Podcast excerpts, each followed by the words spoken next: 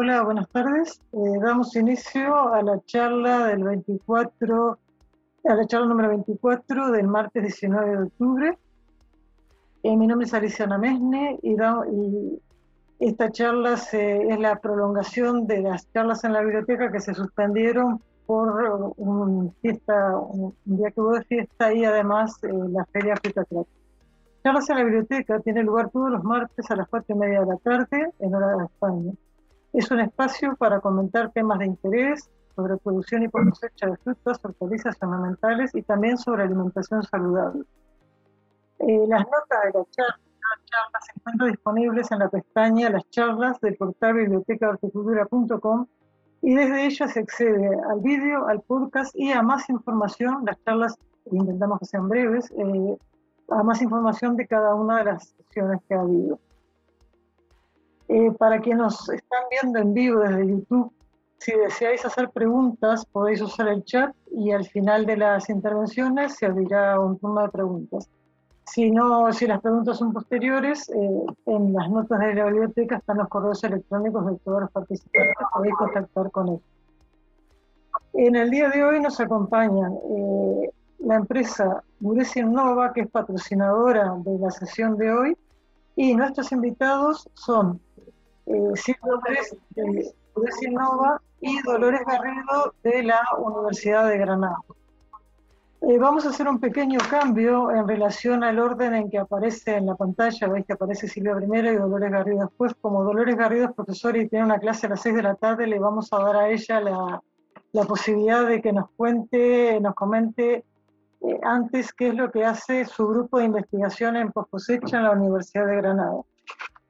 Eh, Dolores Garrido es catedrática de Fisiología Vegetal e investigadora principal del grupo AGR 209, Fisiología de la Poscosecha en Frutos de Interés Agronómico.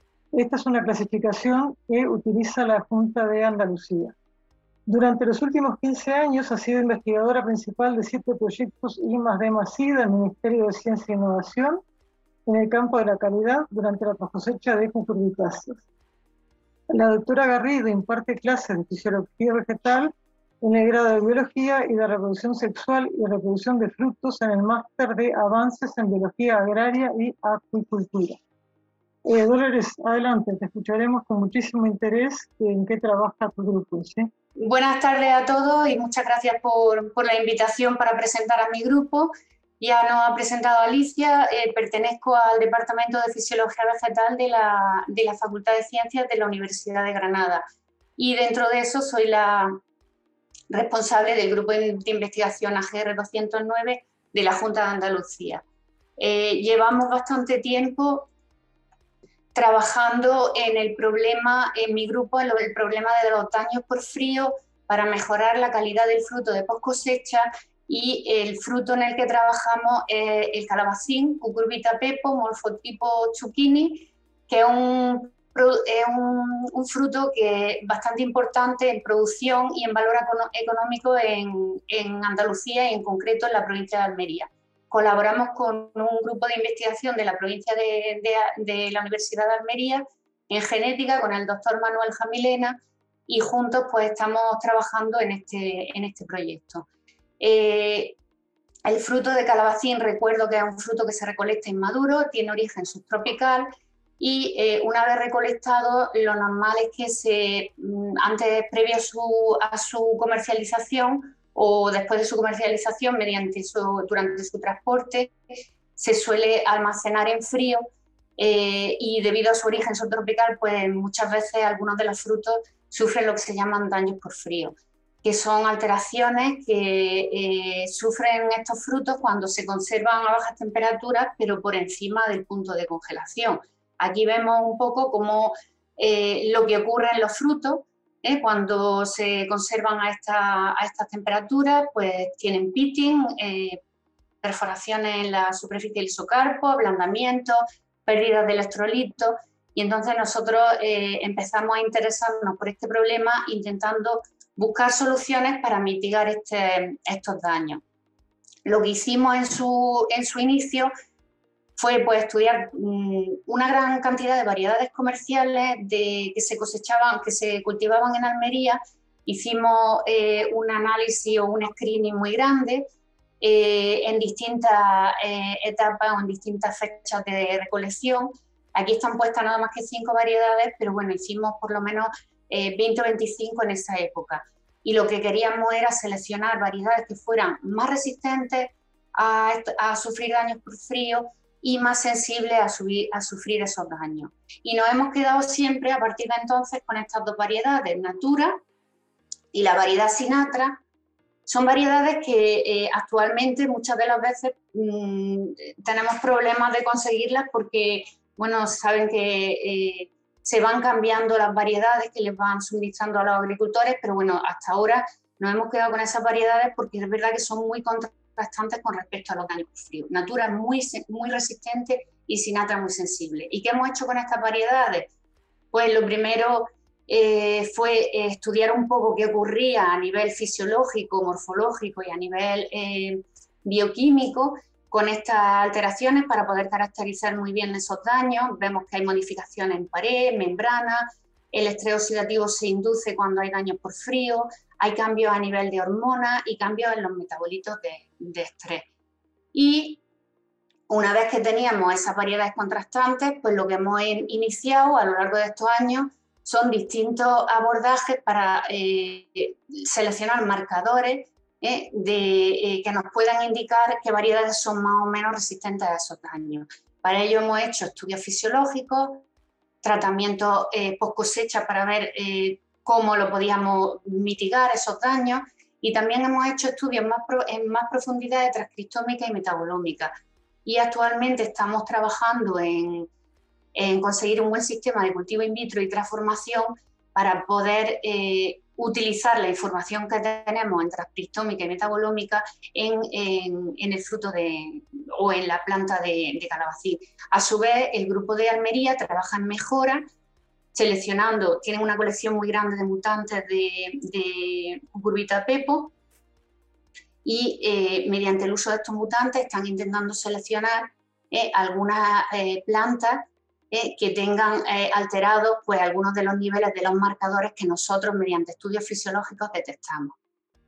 Eh, bueno, mediante el estudio de estas dos variedades contrastantes hemos estudiado muchos cambios fisiológicos y bioquímicos, pues sobre todo las alteraciones oxidativas. También hemos visto que los azúcares estaban implicados en la tolerancia, que eh, muy importante lo que hemos visto es que la hormona el ácido físico parece estar muy implicada en la tolerancia al frío y estamos continuando con estos estudios, pero hemos hecho una serie de estudios de distintos eh, metabolitos eh, que estén relacionados con, esos cambios mediante el contraste entre la variedad tolerante y la variedad sensible.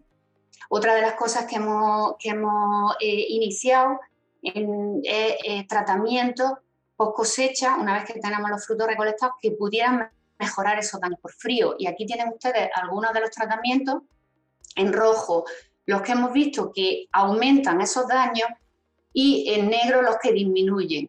Eh, nosotros nos quedamos eh, sobre todo con eh, el tratamiento de preacondicionamiento térmico. Este es un tratamiento que mejora mucho los daños por frío, simplemente sería una bajada de temperatura suave para luego pasarlo a, 4 grados, 4 o 5 grados.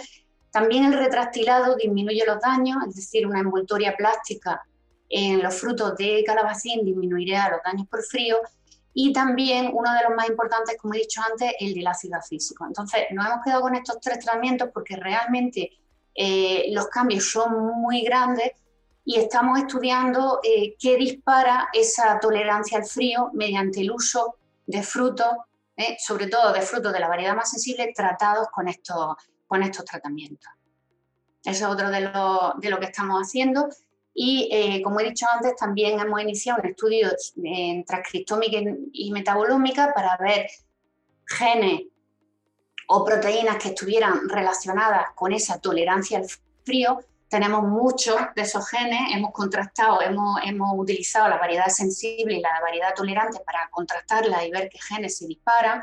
Y de los que hemos visto, pues muchos están relacionados con el metabolismo, carbohidratos, metabolismo energético, otros con la eh, eliminación de especies reactivas de oxígeno, porque el daño oxidativo es muy grande, y sobre todo tenemos una serie de factores de transcripción, en concreto este factor de transcripción MIP76 like que estamos eh, estudiándolo más en profundidad porque parece que está muy relacionado, se dispara mucho su, eh, transcripción cuando eh, el fruto de la variedad tolerante se pone en, frío. Entonces, todos estos resultados mm, no nos van a indicar nada, no nos, pueden, no no nos van a decir si realmente estos genes están implicados o no, o si tienen que ver con el desarrollo de la tolerancia, si no tenemos un buen sistema para expresarlo en, en nuestra, en nuestra eh, especie, en la especie de estudio. Y para ello, pues también estamos realizando algunos ensayos de cultivo in vitro, estamos poniendo a punto técnicas de cultivo in vitro y regeneración de cucurbita pepo, tenemos ya unos protocolos que más o menos eh, funcionan bien eh, y ahora estamos probando también la transformación de esta, de esta de estas plantas cultivadas in vitro tenemos algunos resultados, algunos positivos de plantas que se transforman eh, con genes marcadores y si tuviéramos un buen sistema de transformación, pues podríamos probar todos estos genes, estos factores que están relacionados con esa, con esa resistencia. Esto es otro de los, de los apartados que está haciendo el fruto, el, el, grupo, perdón. Y ya por último, puesto que era solo una visión general de, de lo que estamos haciendo, eh, les pongo que tenemos dos nuevos proyectos eh, que están vigentes en este, en este año. Eh, en uno de ellos vamos a seguir con el estudio de los daños por frío, pero vamos a irnos un poquito más hacia atrás, vamos a abarcar a más, a más, a más especies de, de, cucurbita pepo y lo que queremos hacer es una caracterización fisiológica y bioquímica de la calidad del fruto en un panel de genotipos de, de calabacín. eso lo vamos a hacer en en colaboración con empresas y con los grupos de Almería y a su vez también estamos interesados en cubiertas naturales que pudieran paliar estos daños, puesto que el retractilado es muy importante y mejora, pues queremos en, el, en otro proyecto estudiar las cubiertas naturales y, y, ver si eh, esas cubiertas junto con otros metabolitos que puedan aportar algún, algún valor añadido podrían mejorar la calidad. Y bueno, ya poner los miembros del grupo, no somos mucha gente, pero bueno, tenemos muchas ganas de, colaborar. Y hoy le doy muchas gracias por su atención. Gracias, Alicia. Eh, Dolores, muchísimas gracias. Eh, con esta intervención acaba la intervención de la profesora Dolores Garrido de la Universidad de Granada, eh, un grupo que investiga en fisiología de la cosecha en frutos y pertenece al grupo AGR 2209 de la Universidad de Granada. A continuación, tenemos la segunda intervención eh, en esta sesión de charlas en la biblioteca, que es de la ingeniera agrónoma Silvia Burés, de Burés Innova, que nos va a hablar de iluminación artificial en agricultura. Eh, me gustaría introducir a Silvia, eh, como he dicho, es ingeniera agrónoma, es doctora por la Universidad de Georgia, se incorporó a su regreso de Georgia al IRTA como investigadora, una ocupación que dejó definitivamente en 1997 para dedicarse a la gestión empresarial. Ha dirigido los negocios familiares de fabricación de sustratos de cultivo y actualmente dirige la empresa Buresi Innova Sociedad Anónima. bueno, Silvia, como gran resumen, es una persona sumamente inquieta intelectualmente. Y yendo al detalle, es autora de varios libros, más de 200 artículos científicos y de divulgación, ha presentado más de 150 conferencias y cursos nacionales e internacionales sobre horticultura y jardinería e introdujo en España algo que ahora estamos habituados, pero en su momento fue novedad, lo que es la palabra y el concepto cero jardinería. Cuando ella estaba en Georgia, en Estados Unidos ya existía una preocupación por las técnicas de jardinería con poco consumo de agua y eh, ella introdujo esa palabra. Ha sido decano del Colegio Oficial de Ingenieros Agrónomos de Cataluña, presidenta del Grupo de Trabajo de Sustratos de Cultivo, de Sustratos de Cultivo de la Sociedad Internacional de Ciencias Hortícolas, presidenta de la Asociación Española de Preparadores de Tierra y Sustratos y delegada del Comité Europeo de Normalización de Sustratos de Cultivo. Actualmente su actividad se centra en la innovación, en el desarrollo de nuevas tecnologías en agricultura y en la aplicación de sistemas hidropónicos en arquitectura. Además del desarrollo de proyectos y productos, su empresa Gures Innova se dedica a la comercialización de los productos más pioneros, como son las lámparas con espectros eh, de luz específicos dentro del área de luz par, que hoy nos hablará de eso, entiendo, eh, que se utilizan para el cultivo en cámaras en invernaderos. Y además comercializa otros productos eh, muy interesantes, aquí me permite hacer un agregado, como son equipos de irradiación, de, irradiación, que son una novedad en el sector tanto de cultivo como de cosecha, en que si buscamos un producto nuevo, normalmente Bures Innova tiene lo más nuevo que hay en el mercado a nivel internacional. Silvia, eh, adelante y te escuchamos.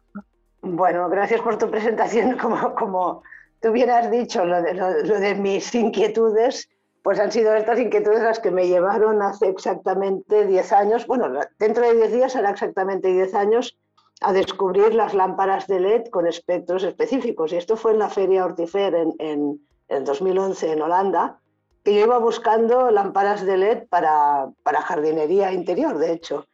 Y, bueno, allí se me abrió un mundo, ¿no? Conocí a esta empresa finlandesa, Valoya, que estaba desarrollando diferentes combinaciones de LEDs y creando diferentes espectros con distintas aplicaciones. Y la verdad es que es un mundo apasionante en el que me he puesto de lleno. Y, y bueno, ahora os voy a explicar un poco el tema de, el tema este de iluminación. Bueno, ante todo también quiero darte las gracias, Alicia, y quiero dar las gracias a por Cosecha por haberme dado la oportunidad de, hacer esta presentación con vosotros. Ah, bueno, pues os voy a hablar de iluminación artificial en agricultura. He estructurado esta charla en tres, ah, en tres apartados. Uno primero de introducción a la luz LED, que pienso que es interesante para, para ver el contexto en el que nos, encontramos, después una serie de aplicaciones de la iluminación artificial y finalmente pues unas conclusiones. A introducción a la luz LED, bueno, os tengo que decir que, los cultivos ah, desde hace muchos años pues sabemos cómo cultivarlos cuando estamos hablando de cultivo protegido, controlando la temperatura, la humedad, la nutrición, el sustrato, incluso la, luz se, podía controlar. Ah, vale se, podía controlar bien. Uy, espera, esto no, se ve bien. Vale. Ah, se podía controlar el fotoperiodo, se podía controlar la intensidad, se podía controlar la uniformidad, porque había una serie de lámparas que se utilizaban en horticultura, pero hasta la aparición de los LEDs y realmente la aparición de los LEDs en horticultura, que vino más tarde que la aparición de los LEDs en nuestras casas, pues no se podía controlar el espectro. El hecho de controlar el espectro, ahora lo veremos, nos abre todo un ámbito nuevo de, control de los cultivos y de gestión de los cultivos.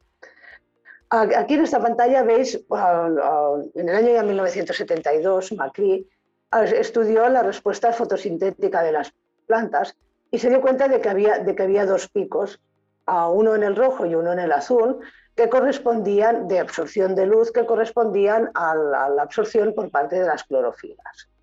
De hecho, si nosotros miramos el espectro de luz solar, que es lo que tenemos aquí a la derecha, es un espectro continuo.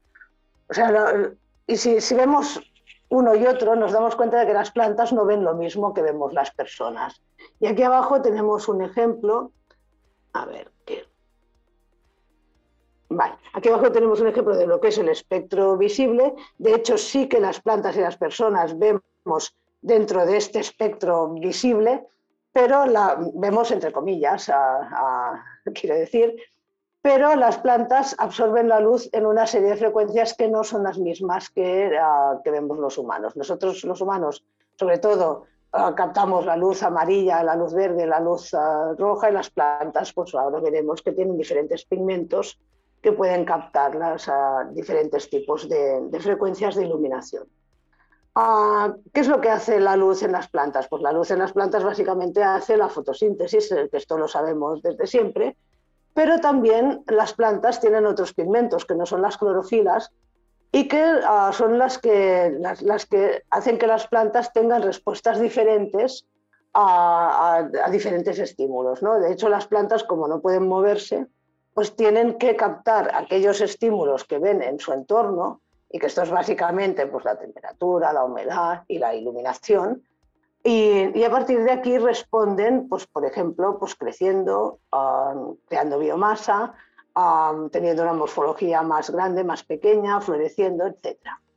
Bueno, los pigmentos que tienen las plantas y que no son las, o sea, son principalmente las clorofilas que vemos aquí, que captan básicamente la, luz roja y la luz azul, pero también en las plantas tenemos los fitocromos, que absorben la luz principalmente en el área roja y roja lejana, es decir, que la, luz roja lejana es muy importante en, el desarrollo de las plantas.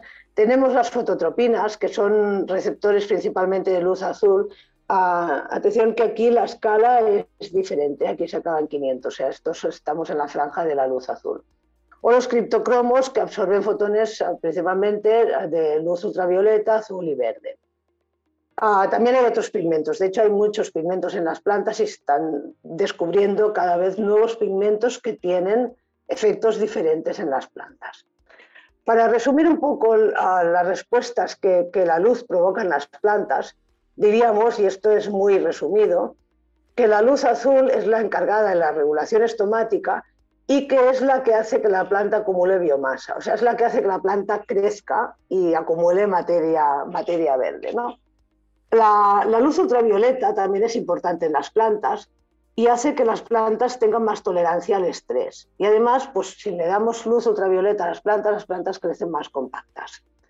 La luz verde, que normalmente no se tenía en cuenta, también tiene una función importante en las plantas y de hecho las últimas lámparas, lámparas incorporan una cantidad importante de luz verde porque esta, luz hace que la, que la, que, las plantas absorban en, todos los niveles del dosel vegetal, no solo en la parte exterior, sino también en las partes más abajo del, tronco de las ramas. Y la luz roja y la luz roja lejana básicamente controla la floración porque con la, con la cantidad de luz roja o roja lejana que captan las plantas a través de los pigmentos ah, y la relación entre estos dos tipos de luz, las plantas ah, tienen, eh, tienen efectos como por ejemplo alargar el tallo o inducir a la floración y a la fructificación. Y esto es importante pues, porque realmente a un agricultor a lo mejor quiere que una planta le dé frutos si está cultivando tomates, pero a otro no le interesará que la planta dé frutos. Si está cultivando lechugas, no le interesa que la lechuga ah, empiece a hacer flores y semillas. Bueno, cuando se, o sea, cuando se desarrollaron las primeras lámparas en, en horticultura, se utilizaron principalmente pues, las lámparas que se habían desarrollado para los humanos. No había lámparas específicas o había muy pocas lámparas específicas para cultivo. También es porque no había la posibilidad de combinar diferentes ah, longitudes de onda en una misma lámpara para obtener un espectro adecuado. Entonces las lámparas de sodio, que son estas las HPS que se utilizan mucho en invernaderos y que todavía se utilizan, Ah, tienen principalmente luz amarilla y roja. Los fluorescentes tienen diferentes picos, sobre todo luz verde y luz roja. Y claro, están pensados para iluminación de personas, no para, no, no para las plantas. Y los LEDs que utilizamos en casa o en la oficina tampoco son LEDs pensados para plantas y tienen un pico sobre todo en la zona amarilla y aquella zona roja que es lo que más vemos los humanos. Cuando se empezaron a desarrollar lámparas vegetales, principalmente pues, siguiendo aquello de Macri de que las plantas tienen clorofilas que absorben en el azul y en el rojo, pues se desarrollaron LEDs rojos y azules. También es verdad que fueron los primeros LEDs que se desarrollaron, o sea, de hecho es muy reciente la tecnología LED y cada año se descubren nuevos colores de, LEDs. Y también es verdad que los más económicos son los LEDs rojos y azul. Ah, con lo cual pues, las lámparas más económicas suelen ser solo de LEDs rojos y azules. ¿no? Aquí abajo, sin embargo, tenemos un, espectro de LEDs ya pensado para cultivo, donde tenemos una importante cantidad de luz roja, una importante cantidad de luz azul, pero también de luz verde y algo de ultravioleta y de rojo lejano. Es decir, que hemos ampliado el espectro con aquellas frecuencias que nos interesan para las plantas aquí vemos, pues, por ejemplo, el LED rojo y azul con estos dos picos que os decía, que son estas lámparas que tienen esta coloración de color fucsia tan fuerte, y los LEDs para cultivo, que los hay también de diferentes tonalidades, pero que dan una luz más agradable para la persona que está trabajando en, en, la cámara o en el invernadero. Bueno, pues ¿cómo, ¿cómo se desarrolla un espectro LED? Pues Muy sencillo, combinando diferentes LEDs. Los LEDs son unos microchips de diferentes colores que tú puedes poner en la misma lámpara, los puedes poner de un color o de otro y te permiten obtener diferentes espectros combinándolos de maneras eh, diferentes. Y de hecho esta empresa, Valoya, la empresa finlandesa que nosotros distribuimos junto con otras, ah, lo que hizo desde el principio, ya era muy al inicio de los estudios con plantas y de hecho es la empresa pionera en investigación y desarrollo de, iluminación para horticultura, con, más de 200 trabajos científicos hechos con sus propias lámparas, pues lo que hicieron fue combinar diferentes tipos de LEDs, siempre teniendo en cuenta la fisiología de las plantas y lo que los pigmentos de las plantas absorben, es decir, que no tenía sentido desarrollar una lámpara con un LED amarillo, pero sí estos, estos ah, LEDs que o sea, estos picos que vemos aquí que coinciden con los picos fotosintéticos y de las respuestas de las plantas. Bueno, y a través de esto, haciendo experimentos, pues llegaron a desarrollar una serie de espectros que tenían unas funciones diferentes. Y, por ejemplo, para que os hagáis una idea, pues aquí Ah, tenemos unos espectros pensados para biomasa. Estos espectros tienen sobre todo luz roja y luz azul, ah, bastante más luz roja que azul, y también tienen algo de luz verde. Y vemos, por ejemplo, aquí a la izquierda unas plantas de lechuga y tomate cultivadas con luz LED adaptada a la fotosíntesis frente a una luminaria LED estándar que es la que podríamos tener en el comedor de nuestra casa. Ah, sí, lo que queremos es que la planta florezca. Pues aquí tenemos, por ejemplo, el efecto de cuatro espectros diferentes en la planta, la planta de Arabidopsis cultivada con la misma intensidad. Y vemos que en un caso hay un espectro que nos da, bueno, hay dos espectros que nos dan floración y hay espectros que inhiben la floración. Y estos espectros de floración los vemos aquí. De hecho, lo que, en lo que se basan es en la relación entre el rojo y el rojo lejano. Ah, incluso la floración se puede inducir en fase de semillero. Aquí vemos unas plántulas de tomate con diferentes espectros. Este último de aquí es el, es el de lámparas de sodio. Y vemos que según el espectro que se utiliza, no, no es lo mismo lo que está arriba y lo que está abajo. ¿eh? Lo siento porque la foto no coincide con la, con la gráfica. Porque, por ejemplo, el, el AP9, este de aquí, que es la más pequeña, es el que es más pequeño también aquí arriba. Pero bueno, con un espectro de floración, pues, pues logramos inducir en fase de semillero a botones florales que después se traducirán en una mayor cosecha. Es decir, que gestionando el espectro podemos tener una cosecha mayor. Ah, por ejemplo, en el caso de los frutos, en el caso de, las fresas, aquí tenemos una fresa cultivada con LEDs rojos y azules y aquí una cultivada con un espectro de floración y fructificación de baloya. La producción total fue de un 14% más con el espectro de, floración y un 15% más fresas de primera clase con este espectro de floración y fructificación. Ah, incluso podemos cambiar la calidad o podemos ah, obtener plantas de, diferente o, distintos aspectos de la planta que a nosotros nos interesan. Aquí tenemos el caso del cannabis, pero esto se, aplica a plantas aromáticas, por ejemplo, que nos interesa que tengan aceites esenciales, o, microgreens, que son las pequeñas verduritas que nos interesa que tengan más ah, antioxidantes porque son más sanas, o, algas que nos producen alguna sustancia que puede ser beneficiosa, como por ejemplo la astaxantina que se está utilizando en alimentación. Pues, por ejemplo, en el caso del cannabis, aquí vemos que utilizando una lámpara de sodio o una lámpara específicamente diseñada para el cultivo de cannabis, obtenemos una planta mucho más compacta, pero con un porcentaje mucho más alto de producción de flores y una mayor concentración de cannabinoides, que junto a la mayor floración pues resulta un incremento casi del 60% de producción de cannabinoides. Todo esto al final pues, se traduce en un aspecto económico. ¿no?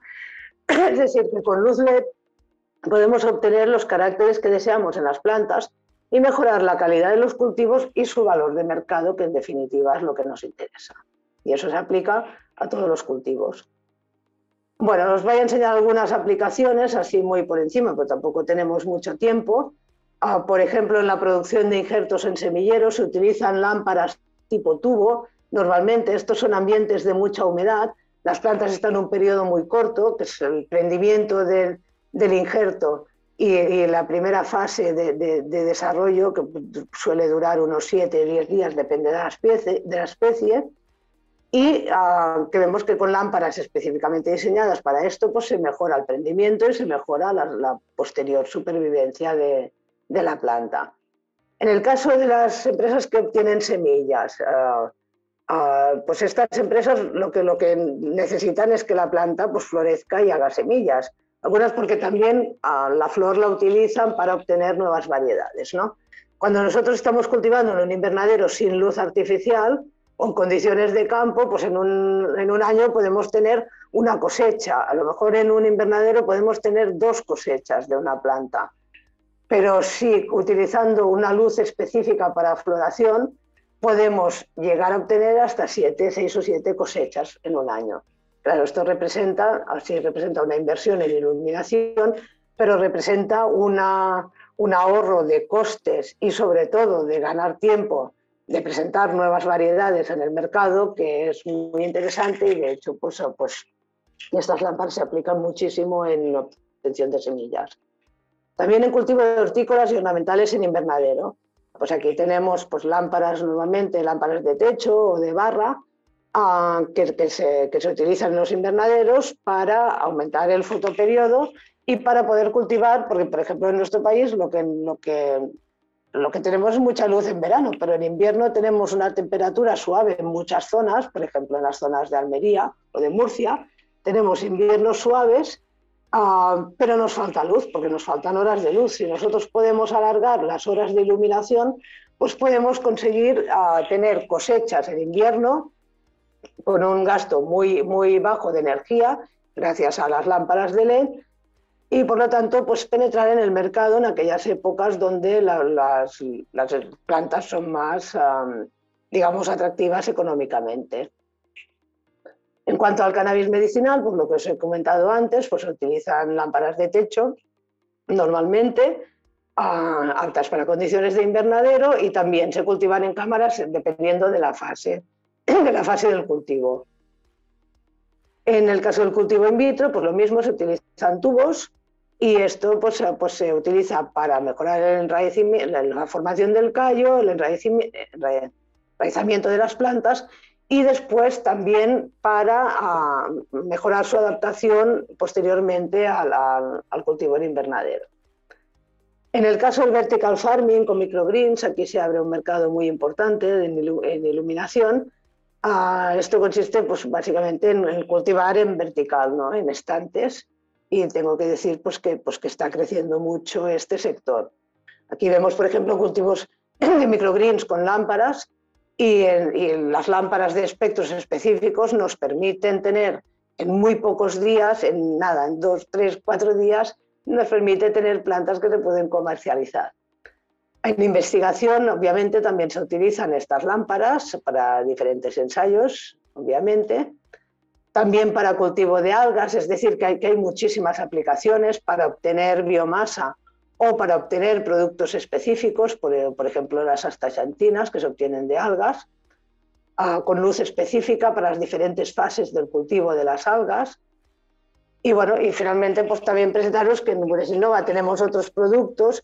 Uno de ellos es lo que os comentaba Alicia de la desinfección de agua y aire ah, mediante luz ultravioleta, decir que, un poco ampliando el tema de la luz, pues también hemos entrado en esta fase, que esto se puede utilizar en cultivo, se puede utilizar en, en post cosecha para alargar el tiempo de, durabilidad de, las verduras y de las frutas.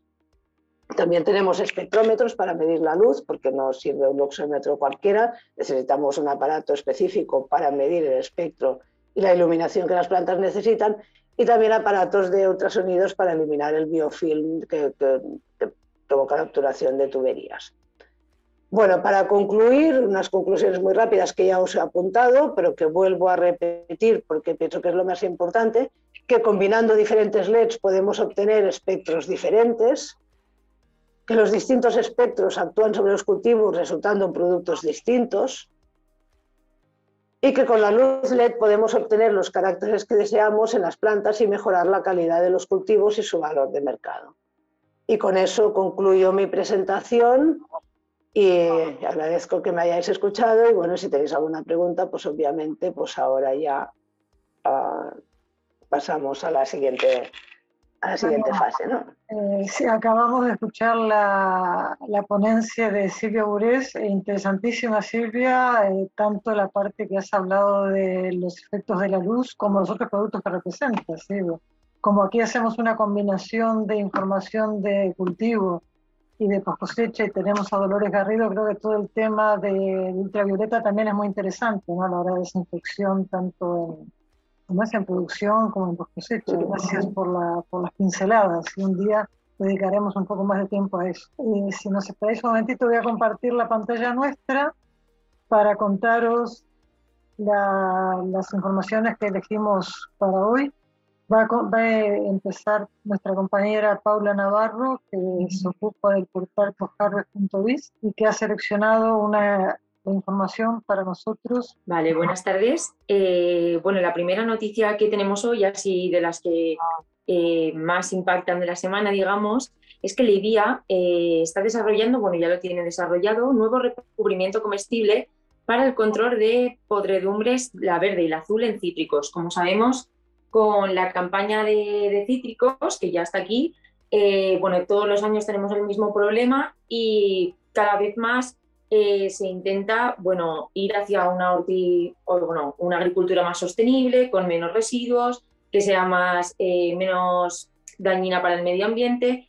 Y entonces lo que ha hecho Libia es trabajar con, con este nuevo recubrimiento que es a base de PPS y GMS formulados con SB, que son la matriz del almidón de patata pregelatinizado con eh, glicetilo y benzoato de sodio. Esto lo que hace es que sea eh, un recubrimiento, eh, básicamente es natural y, bueno, están haciendo pruebas, pero tiene todas las papeletas de que va a ser un buen sustitutivo de, de, los recubrimientos que, bueno, las ceras que conocemos actualmente y que tantos problemas dan con los consumidores finales al final que cada vez nos demandan más eh, productos naturales y sin químicos. Así que bueno, podéis encontrar toda la noticia completa y toda la investigación en el portal de postcosecha.com y también os dejaremos el enlace en YouTube. Muchas gracias. Muchísimas gracias. Gracias. Eh, bueno, de mi parte he seleccionado dos noticias. Por un lado, una presentación que se hizo en las instalaciones de la cooperativa de Carlet, que pertenece a, la cooperativa segundo grado ANECOP, en el cual se hizo un envío de caquis a Rangis eh, con un contenedor muy especial. Eh, bueno, quienes estén viendo la, la, presentación por YouTube, pero es que se llama Impros, la empresa. Eh, esta es una empresa que está utilizando tecnología desarrollada por la NASA para eh, crear contenedores que tienen una autonomía respecto a conectarse a una fuente de energía de un mes.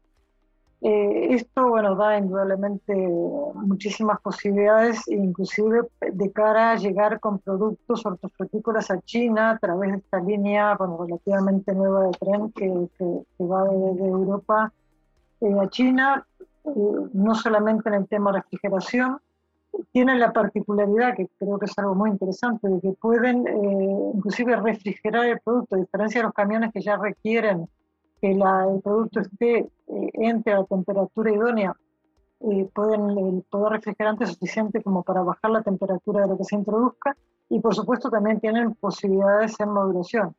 esto está en una etapa mm, de investigación, pero ya se están haciendo pruebas reales y bueno, creo que puede ser muy interesante tanto eh, para lo que es el comercio internacional como para países eh, que tienen problemas a la hora de tener refrigeración eh, apropiada para que las pérdidas disminuyan.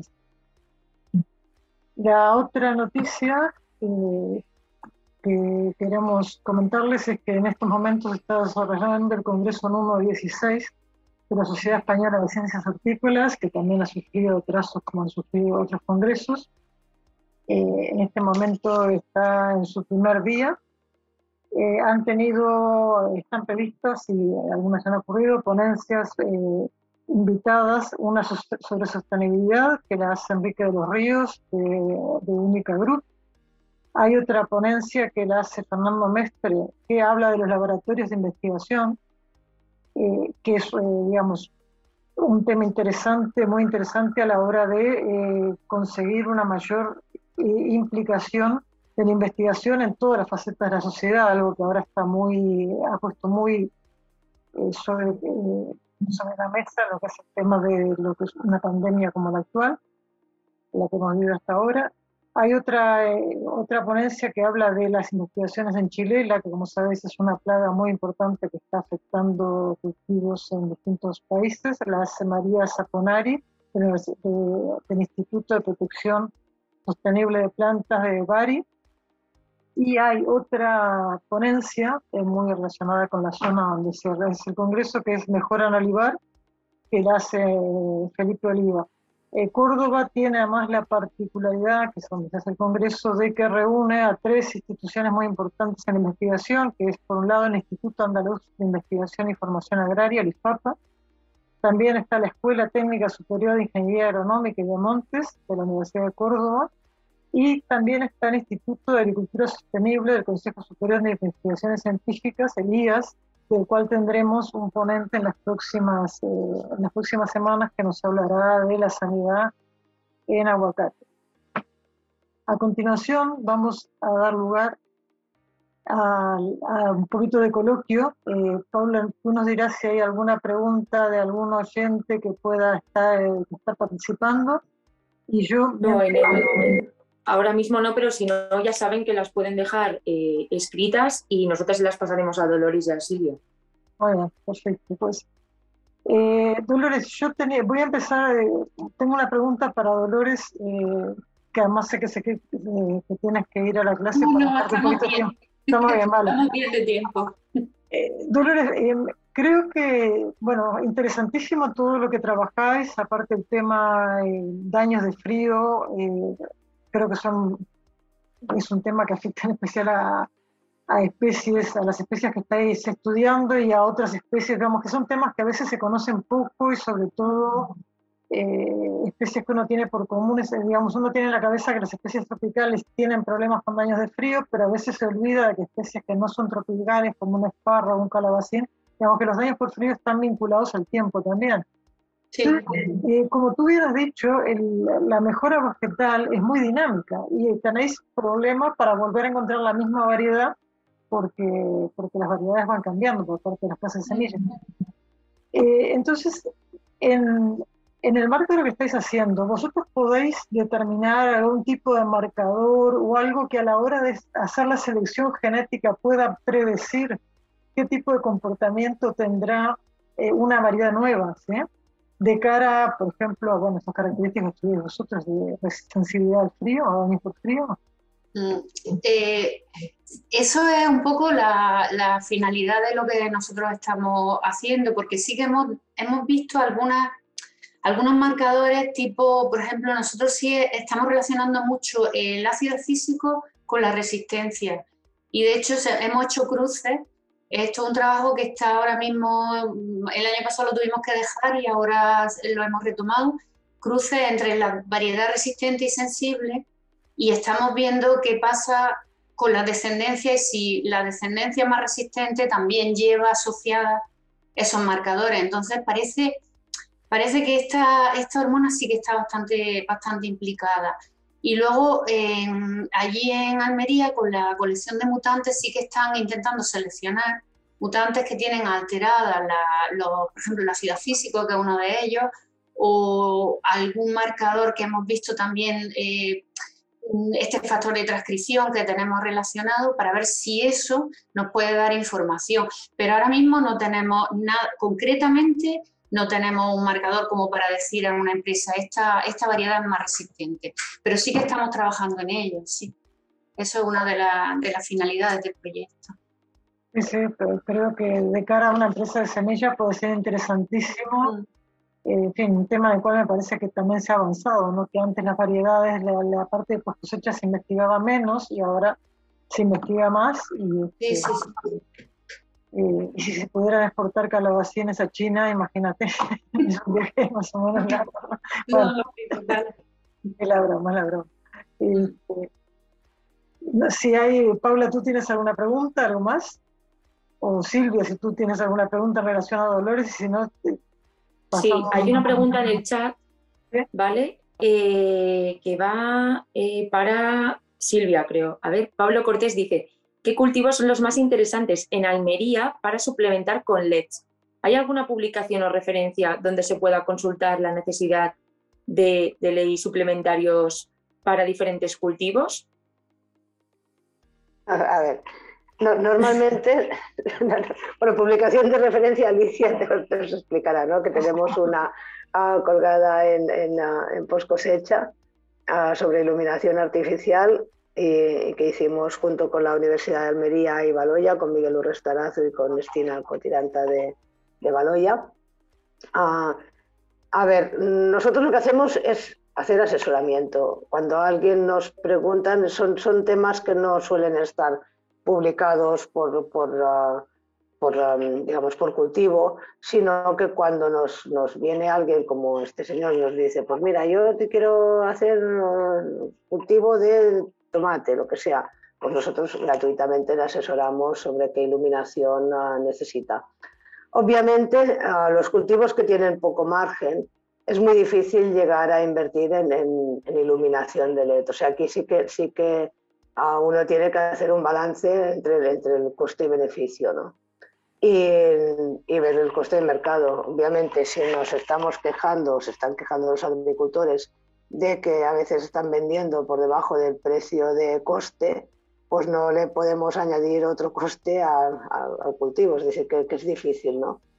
pero sí que hay cultivos de, de mayor valor añadido que, que sí que, que, obviamente con las lámparas de LED, pues ah, primero que obtienes cosechas fuera de época y después que puedes obtener uh, pues, pues, una producción muchísimo más alta al final.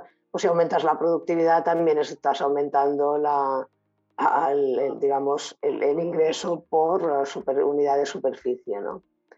O sea, es esto, pues cualquier cosa que se ponga en contacto con nosotros y estaremos encantados de, de, hablar con él. Perfecto.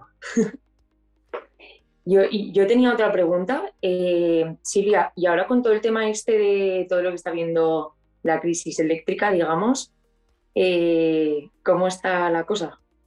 Bueno, a, ver, por suerte las lámparas de LED gastan menos que las lámparas de sodio, con lo cual ahí tenemos una ventaja. yo pienso que todos los sectores van a, van a sufrir ah, en los próximos años ah, la subida de la electricidad. Eh, lo que pasa que también es verdad que podríamos apostar por otras cosas, ¿no? como las energías renovables, sobre todo en el caso de la agricultura que se podrían combinar con invernaderos con placas solares, por ejemplo, es decir, que se podían, que, de hecho, por ejemplo, en la Universidad de Almería ya, ya tenía Miguel Urrestarazur un, un invernadero que funcionaba con placas solares, o sea, que, que y tenía iluminación artificial, es decir, que, que no, no, es que estemos ahora descubriendo nada, es que, es que realmente pues, son técnicas que ya funcionan. Lo que pasa es que mientras la electricidad es barata y, abrimos el interruptor y se enciende la bombilla, pues no nos preocupamos. Pero realmente yo pienso que sí, vamos a sufrir una crisis energética en los próximos tiempos. Pero bueno, ya lo que venga, ah, iremos adelante con, lo que sea. Pensamos que tenemos un producto que, que es bueno en este sentido y además con la ventaja de, de, poder, bueno, que se está invirtiendo mucho en temas de vertical farming y esto, en, en, sistemas cerrados, en cámaras cerradas, donde el consumo energético también es más bajo. O sea que, que bueno, yo pienso que veremos muchos cambios en los próximos, en los próximos años. Silvia, yo quería preguntarte que nos comentaras, eh, estoy totalmente de acuerdo contigo, que está habiendo un nivel de tecnificación que a veces eh, no es el que, digamos, más allá de lo que se espera, porque parece que producir en el sur de Europa es más fácil, entonces eso lleva a que a veces invierta menos, pero ¿cuál es tu percepción con todas estas tecnologías? Ya hablo en general, no, no solamente del tema iluminación, que también, pero estas tecnologías eh, innovadoras que estás introduciendo tú eh, en España, en fin, el, ámbito donde, donde se mueve Uresia Innova, ¿cuál es la receptividad del mercado eh, actualmente? yo pienso que es, como todo, que, que, hay personas que funcionan a diferentes velocidades, ¿no? Y mientras uno se está planteando si a lo mejor pues, le pongo una luz o no, o no sé qué, el otro ya, ya viene de vuelta, ¿no? Y, realmente hay grandes empresas que están invirtiendo en, en invernaderos con iluminación artificial y en, y en, cámaras, y en robotización, y en sistemas de gestión mucho más tecnológicos. Y, y esto, esto es una realidad. O sea, no, no, es, no es algo que vemos en, en, las noticias, no es una realidad que vemos en el campo. Y, y realmente, pues, pues sí, pues, pues uh, cuando hay personas que invierten y además les salen los números, porque si no, pues ya no estarían en el mercado, pues es porque, porque hay algo ahí, ¿no? O sea, yo, yo, yo, creo que sí, que, que la, quizá un poco la pandemia nos, nos, ha hecho darnos cuenta, que ya teníamos que saberlo desde siempre, que la alimentación es necesaria y que necesitamos la agricultura. Y nos ha hecho valorar de otra manera pues, todo lo que es el ámbito agrícola. ¿no? Y, y, yo creo que, que, que el futuro está en la alimentación. Sí, sí, estoy de acuerdo. Que, inclusive creo que la, en la sesión esta que hay sobre laboratorios, en el Congreso de la SEC, pone, digamos, acerca a la sociedad el tema de que la investigación es importante, ¿no? Eh, en todo momento. Y si no hay más preguntas, vamos, vamos a hacer el cierre de la sesión. Antes, eh, quiero, no quiero dejar de comentar, eh, como, como ha comentado Silvia, hay un excelente artículo que, por cierto, está también en inglés, es sobre la eh, iluminación artificial, está colgado en Biblioteca de Horticultura y si ponéis en el buscador Bures, eh, os va a aparecer enseguida y se descarga gratuitamente, simplemente hay que registrarse eh, y se descarga y creo, en mi opinión, es, bueno, lo que yo he leído es lo mejor que he leído en iluminación artificial y es muy completo y creo que cualquier persona que quiera saber sobre esto puede, puede descargarlo ahí. Si me, me permite, Claro. Quería, además, quería agradecer a Silvia porque mm, la charla ha sido muy didáctica y me ha dado ideas para, para explicar a los alumnos. Entonces, me parece. Dolores, cuando quieras colaboramos. O sea, que, porque a mí me ha gustado mucho lo que has contado.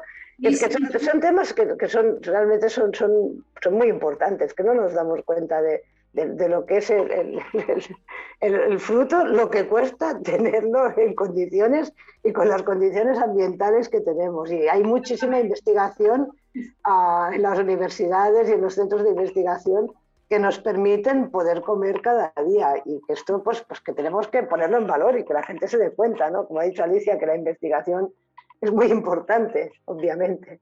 Sí, pues ya te contactaré, sí. Pues cuando quieras. Además ir a Granada, que Granada es muy bonito y cuando quieras me voy a Granada. para, eh, para quien quiera que quiera contactar a nuestras ponentes, que sepáis que como dijimos en las dentro de Biblioteca de Horticultura hay una pestaña que se llama Las Charlas y dentro de esa pestaña que se llama Las Charlas hay un próximamente donde vienen las charlas a futuro y en los próximos días, máximo el lunes, estará colgada la noticia de esta charla. Ahí tenéis los correos electrónicos, bueno, también lo tenéis en los perfiles, que eso sí que ya están colgados de nuestras dos ponentes de hoy. Dolores Garrido, que te damos las gracias, eh, que tengas buena clase. Gracias. Y Silvia, que te damos, te damos las gracias a ti como profesional y a tu empresa como patrocinadora. Muchísimas gracias por ambas. Vale, encantada. Gracias, gracias a vosotras por, por invitarnos. También le agradecemos al público que ha estado presente y a, los que, a quienes vayan a escuchar eh, los podcasts y el vídeo en el futuro. En la próxima jornada de charlas en, biblioteca, en la biblioteca, que será el martes 26 de octubre, se tratarán los temas detección rápida y diagnóstico precoz de fitopatógenos y la investigación en horticultura en la Universidad de Castilla-La Mancha ellos trabajan sobre optimización del uso del agua agrícola. Eh, lo que os comentaba, recordamos que las notas con información, vídeo y podcast de las charlas en la biblioteca se encuentran en la pestaña Las charlas del portal bibliotecaarticultura.com. Os deseamos una feliz semana y que sea muy buena para todos. Chao.